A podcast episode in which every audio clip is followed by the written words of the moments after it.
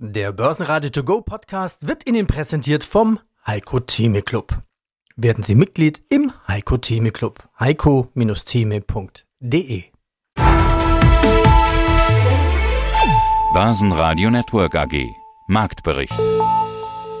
Meine Erwartung ist, dass wir eine realistische Chance haben, im Frühjahr die erste Leitzinssenkung in den USA zu sehen von Seiten der Notenbank Fed. Das war genau das, was die Anleger hören wollten. Zinssenkung schon bald. Ein Tag der Rekorde an der Börse, zumindest beinahe Rekorde, bis auf 16.450 Punkte war der DAX im Tageshoch geklettert am Montag. Der Goldpreis auf 2.135 Dollar, das war dann tatsächlich ein Rekord.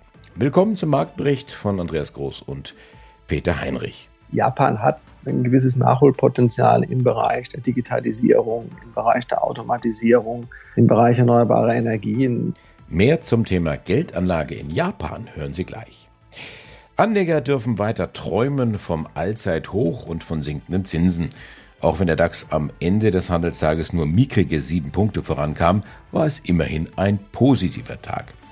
In Summe eine kleine Pause mit der Chance auf weitere wichtige Impulse von Konjunktur und Inflation noch in dieser Woche. DAX-Schlusskurs 16.405 Punkte.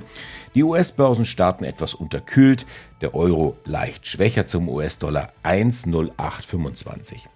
Der Tag begann eigentlich mit schlechten Nachrichten. Die deutschen Exporte waren leicht gesunken, auch die Industrie in den USA schwächelt weiter und Gold kann ebenfalls den Höhenflug nicht verteidigen.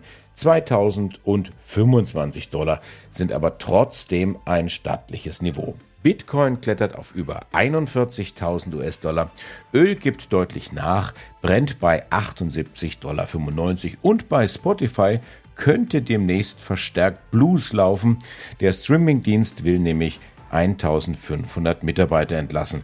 Die Börse dagegen spielt Rock'n'Roll plus 8 Prozent.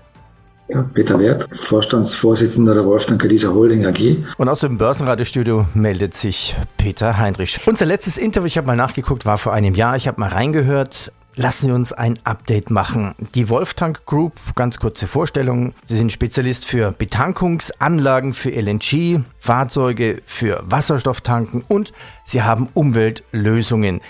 Früher haben die Kunden LNG und Wasserstoff eingesetzt, weil sie auf der Suche waren nach sauberen Lösungen. Vor einem Jahr sprachen wir natürlich darüber, dass es um die Grundversorgung mit Energie geht, um sich eben von Öl und Gas von Russland unabhängig zu machen. Das waren die Folgen des russischen Krieges der Ukraine. Ist das immer noch so? Hat sich das geändert oder geht es jetzt wieder um mehr Umweltbewusstsein? Hat sich einiges geändert dabei. Also was man schon merkt, dass die Zeit dann doch schnelllebig ist. Also die Einflüsse von außen für ein Unternehmen im Energiesektor nehmen zu will heißen, vor, vor zehn Jahren bis äh, vor fünf Jahren war das nicht so, was relativ konstant. Die letzten drei Jahre, vier Jahre waren wirklich geprägt durch starke Einflüsse von außen. Erst hatten wir dann Covid, dann kam eben die Ukraine-Krise und jetzt äh, letztens merken wir auch vor allem in der Kursbewegung im Sektor den Konflikt in Palästina, in Israel und natürlich Inflation, die Zinsen und also alles, was jetzt die Liquidität der Aktie, des Handelsvolumen betrifft, dann natürlich sind Anleihen wieder attraktiv. Das sind alles so Einflüsse von außen, die ein Unternehmen dann scheinbar auch intern betreffen.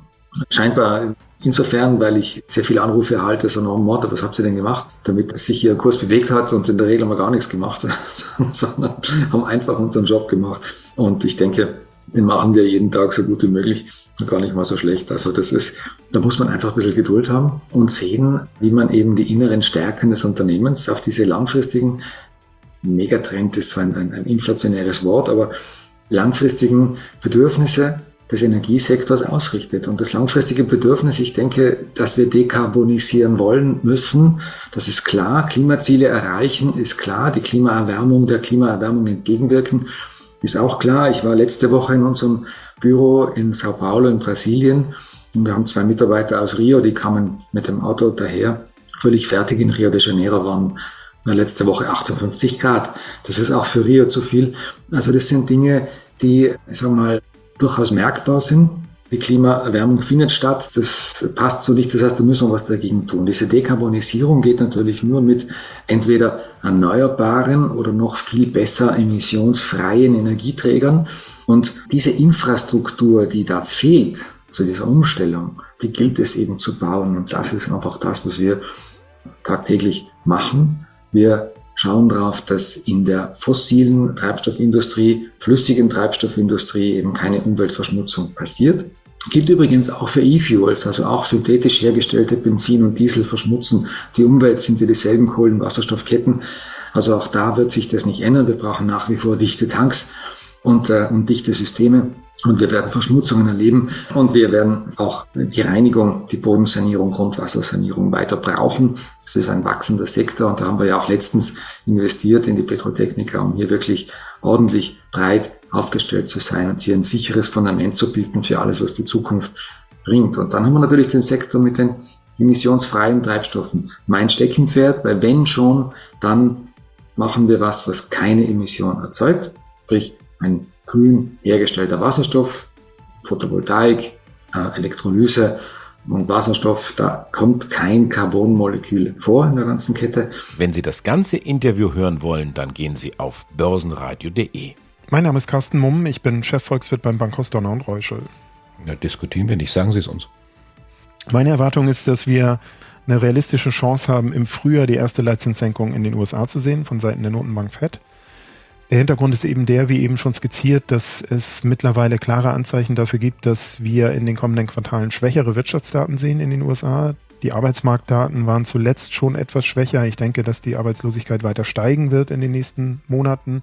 Zusammen mit den nach wie vor hohen Zinsen sorgt das dann dafür, dass die in den USA wichtigste Komponente, nämlich der private Konsum, deutlich schwächer ausfallen sollte. Dann fallen parallel die Inflationsraten und in meinen Augen ist im nächsten Jahr ein ganz wichtiger Punkt auch für die Geldpolitik in den USA. Wir haben ja im November die Präsidentschaftswahlen vor Augen und traditionellerweise möchte die US-Notenbank Fed nicht zu nah, zeitlich zu nah am Wahltermin die Geldpolitik verändern, weil sie also keinerlei, überhaupt gar nicht in Verdacht geraten möchte, irgendwie beeinflussend zu wirken. Und das spricht in meinen Augen dafür, dass wir im Frühjahr eine erste Leitzinssenkung sehen können und dann auch im Verlauf des Sommers eine weitere. Und was machen die Kollegen in Frankfurt? In Frankfurt äh, bei der EZB gehe ich auch davon aus, dass wir, sagen wir mal, frühere Leitzinssenkungen sehen, als wir das heute erwarten oder als das allgemein erwartet wird. Ich kann mir vorstellen, im Laufe des zweiten Quartals, vielleicht Richtung Ende des zweiten Quartals, können wir dann hier auch die erste Leitzinssenkung sehen. Im Hintergrund genau das Gleiche. Wir haben eine schwache Wirtschaft die sollte sich in der Eurozone zwar tendenziell stabilisieren, aber wenn sie nach oben läuft, dann nur ganz, ganz langsam, sehr schwerfällig, weil der Konsum eben noch durch die hohen Preise gedämpft wird und äh, die Exportnachfrage weiterhin schwach ausfällt. Wenn wir aber davon ausgehen, dass in den kommenden Monaten der Wachstumsvorsprung der USA sinkt, die US-Wirtschaft wird schwächer und die europäische wird zumindest leicht besser, dann sinkt die Differenz und auch der Zinsvorsprung sinkt, also in den USA fallen die Zinsen eher und schneller als in der Eurozone, dann spricht einiges dafür, dass wir einen festeren Euro sehen. Und wenn wir einen festeren Euro haben, heißt das auch, wir in der Eurozone können die in Dollar gehandelten Rohstoffe und äh, Vorleistungen und Transportdienstleistungen günstiger einkaufen und das dämpft dann hier die Inflation zusätzlich. Und damit denke ich, hat die EZB das Potenzial oder das Argumentarium parat liegen, äh, tatsächlich im zweiten Quartal zu senken. Und genau dieser Prognose, diesen Aussichten, diesen Hoffnungen scheinen die Anleger zu folgen. Wir haben relativ starke Aktienmärkte jetzt gesehen in der vergangenen Woche. Schauen wir noch mal weiter voraus. So vielleicht aufs 2024er Jahr bis zum Ende, wo, wenn die Aktien dahin marschieren. Ja, sehr gern. Beliebtes Spiel. Wir sind immer im November eines Jahres damit beschäftigt, die Kursprognosen für das Ende des darauffolgenden Jahres zu überlegen. Und in diesem Prozess sind wir auch gerade dabei. Ähm, wir glauben, dass wir grundsätzlich vor dem Hintergrund der genannten Entwicklung weiter Potenzial haben, was die Aktienmärkte angeht. Also sprich sinkende Inflationsraten, sinkende Zinsen. Das sollte eigentlich dazu beitragen, dass die Aktienmärkte weiterhin Aufwärtspotenzial haben. Das wird sicherlich nicht so dynamisch und ähm, auch nicht das ganze Jahr über wie an der Schnur gezogen verlaufen, wie wir das jetzt in den letzten Wochen an den Aktienmärkten gesehen haben. Da wird es auch den einen oder anderen Rückschlag mal wieder geben. Aber grundsätzliches Potenzial bis Jahresende auf den DAX bezogen zum Beispiel sehen wir bei 17.300 Punkten. Was macht denn der Goldpreis momentan? Aussicht auf sinkende Zinsen treibt den Goldpreis auf dem Rekordhoch. Mhm. Das ist ja schon mal für diejenigen, die Gold haben, ist ja schön, aber äh, bleibt er da auch oder geht der Goldpreis, beruhigt sich das dann auch wieder, wenn sich die Zinsen ausgependelt haben? Auch beim Gold können wir uns vorstellen, dass die Aufwärtstendenz noch etwas erhalten bleibt. Wenn wir das mal auf das Kursziel beziehen, dann äh, können wir davon ausgehen, dass wir im Laufe des Jahres 2024 bis zu 2200 Dollar beim Gold sehen können. Und die entscheidenden Treiber, die dem zugrunde liegen, ist zum einen die Zinsentwicklung. Sinkende Zinsen sind immer positiv für Gold, weil Gold ja keinen Zins zahlt oder keinen laufenden Cashflow zahlt. Und auf der anderen Seite die eben schon angesprochene Entwicklung beim Dollar. Wir haben ja in den letzten Wochen schon einen schwächeren Dollar gesehen und wir gehen davon aus, dass der Dollar noch ein bisschen weiter abwerten wird in den kommenden Monaten. Und äh, das erhöht dann immer die Nachfrage nach Gold aus dem Nicht-Dollar-Raum. Wenn wir mit unseren Euro beispielsweise Gold einkaufen wollen, das in Dollar gehandelt wird, dann bedeutet das immer mit einem schwächeren Dollar oder mit einem festeren Euro wird es dann etwas günstiger und das erhöht eben die Nachfrage. Und ein weiterer Aspekt, der hier noch eine Rolle spielt, ist, dass die Notenbanken in den letzten Monaten ja schon auf der Käuferseite engagiert waren, also tendenziell ihre Goldbestände ausgebaut haben. Und ich gehe davon aus, dass das in den kommenden Monaten weitergeht und entsprechend eben auch damit noch für weiter steigende Preise sorgt. Wenn Sie das ganze Interview hören wollen, dann gehen Sie auf börsenradio.de. Vielen Dank, Herr Heinrich. Ich freue mich, dass Sie heute hier in München sind bei den ETF Awards 2024. Mein Name ist Markus Thomas. Ich bin der Veranstalter der ETF Days und Inhaber und Geschäftsführer der Xenix. Wir haben uns auf das Rating von ETFs spezialisiert. Und heute gibt es die Auflösung. Und zwar jetzt. Wer sind die Gewinner? Xenix ETF Award 2024. Die Awards was sie tun und wie sie genau bewerten, das haben wir schon in einem Interview zusammengefasst. Das werde ich jetzt auch nochmal verlinken. Aber so zum Schnelleinstieg. ETFs gibt es ganz viele. Sie haben eine Datenbank. Und Sie haben eine Bewertung. Nach welchen Kriterien bewerten Sie denn? Also wir haben ein mehrstufiges Verfahren und wir beginnen immer mit der Indexanalyse. Das ist Schritt eins. Dann schauen wir uns den Prospekt des ETFs an und anschließend analysieren wir auch, wie ist das tatsächliche wirtschaftliche Ergebnis, also die Wertentwicklung des ETFs nach Kosten im Verhältnis zu seinem Vergleichsindex. Und abschließend bewerten wir auch, wie oft wird der ETF zu welchen Kosten an den deutschen Börsen gehandelt, sodass es auch sichergestellt ist, dass das Produkt regelmäßig gehandelt wird und dass möglichst niedrige Handelskosten entstehen, weil der Anleger eines ETFs trägt diese An- und Verkaufskosten selbst. Und heute werden Sternchen vergeben, Stars sozusagen. Ist das mit Noten zu vergleichen? Wie viele Sternchen gibt es denn heute? Also wir haben einen äh, Rating-Ansatz, der wie Schulnoten aufgebaut ist. Das heißt, man wird jedes Quartal bewertet. Man kann seine Qualität, seine Bewertung verbessern, verschlechtern. Das hängt von verschiedenen Faktoren ab. Auch in der Vergleichsgruppe, in der man sich bewegt als ein ETF. Und wir haben eins bis fünf Sterne. Das ist sozusagen unsere Bewertungsskala. Fünf Sterne ist Weltklasse. Das heißt, dieser ETF macht alles richtig und ist deutlich besser als die durchschnittlichen ETFs, die mit drei Sterne bewertet werden. Und Sterne mit eins und zwei sollte man als Anleger aus unserer Sicht vermeiden, weil sie in der Regel ein schlechteres Ergebnis, deutlich schlechteres Ergebnis erzielen, als sie versprechen vorab und auch deutlich schlechter sind als vergleichbare ETFs in ihrer Vergleichsgruppe. Das heißt, Ab wie viel Sterne lohnt es sich zu kaufen und sich den ETF mal genauer anzuschauen? Wichtig ist, dass Sie einen ETF haben, der aus unserer Sicht mindestens eine durchschnittlich gute Qualität hat, also drei Sterne. Das sind ungefähr die Hälfte der ETFs, kann man pauschal sagen, in allen Vergleichsgruppen über alle Anlageklassen hin. Und was wir heute auszeichnen, sind ETFs, die haben entweder vier oder fünf Sterne und sind zusätzlich als, wir nennen das Qualitätssieger, der jeweils beste ETF in der Vergleichsgruppe. Und darauf sollte man ein Augenmerk sehen, weil Qualität führt gemäß unserem Ansatz dann auch zu besseren Anlageergebnissen, wenn man diese Top-Qualitäts-ETFs in seinem Portfolio hat. Na dann steigen wir ein. And the winner are. Machen wir es doch so. Ich nenne einfach die Kategorie und Sie sagen, Gerne, wer ist der Gewinner des Abends? Wer ist der Gewinner der ETF Awards 2024?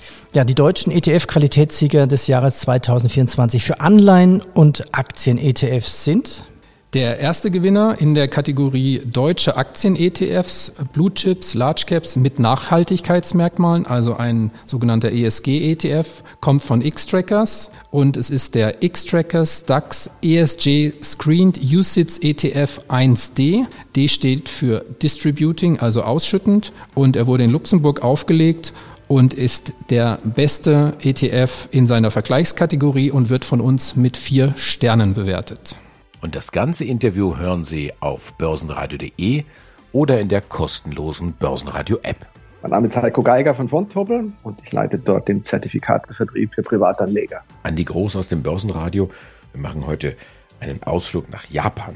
Also persönlich für mich, Japan ist und war immer ein faszinierendes Land. Traditionell auf der einen Seite, hochmodern auf der anderen Seite gibt es die Samurai-Krieger, die Disziplin, Kirschblüte, der wunderbare Berg Fujiyama, Judo, die Kampfsportart Siegen durch Nachgeben. Also ich habe Japan mehrfach bereist und habe eine Industrienation gesehen und kennengelernt mit fleißigen, höflichen und zuverlässigen Menschen und vor allen Dingen pünktlichen Zügen. Viele Konventionen, die schwer zu durchschauen sind und daher gibt es doch das ein oder andere Fettnäpfchen, was dort lauert. Jetzt von der Investorenseite. Warum ist Japan für Investoren zuletzt interessanter geworden?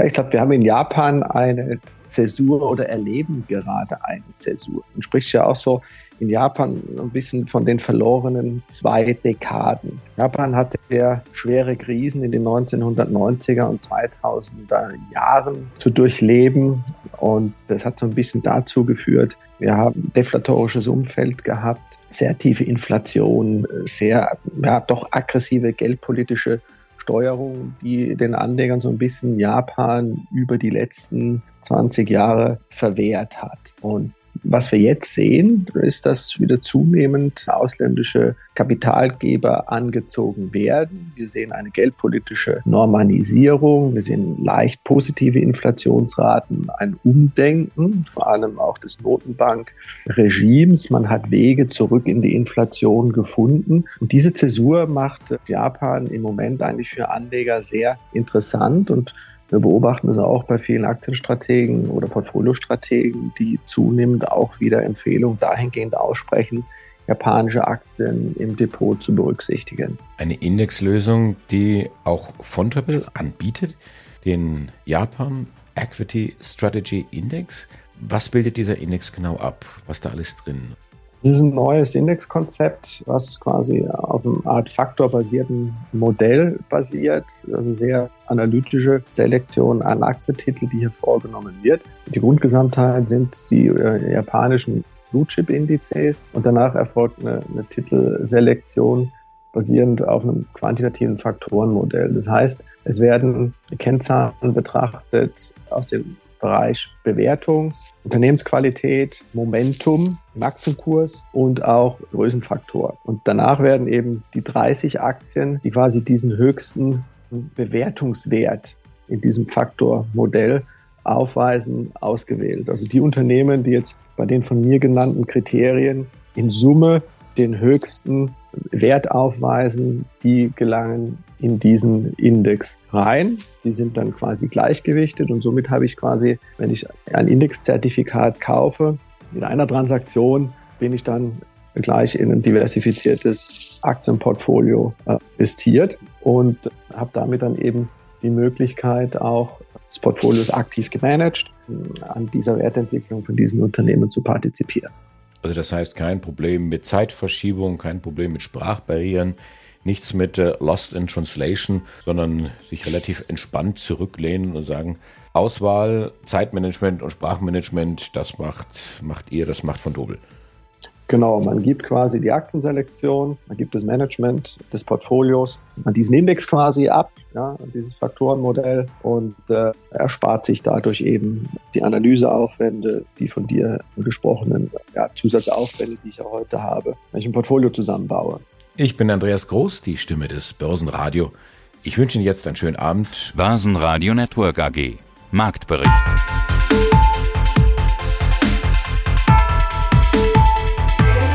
Das Börsenradio Nummer 1. Börsenradio Network AG. Der Börsenradio To Go Podcast wurde Ihnen präsentiert vom Heiko Theme Club. werden Sie Mitglied im Heiko Theme Club. heiko-theme.de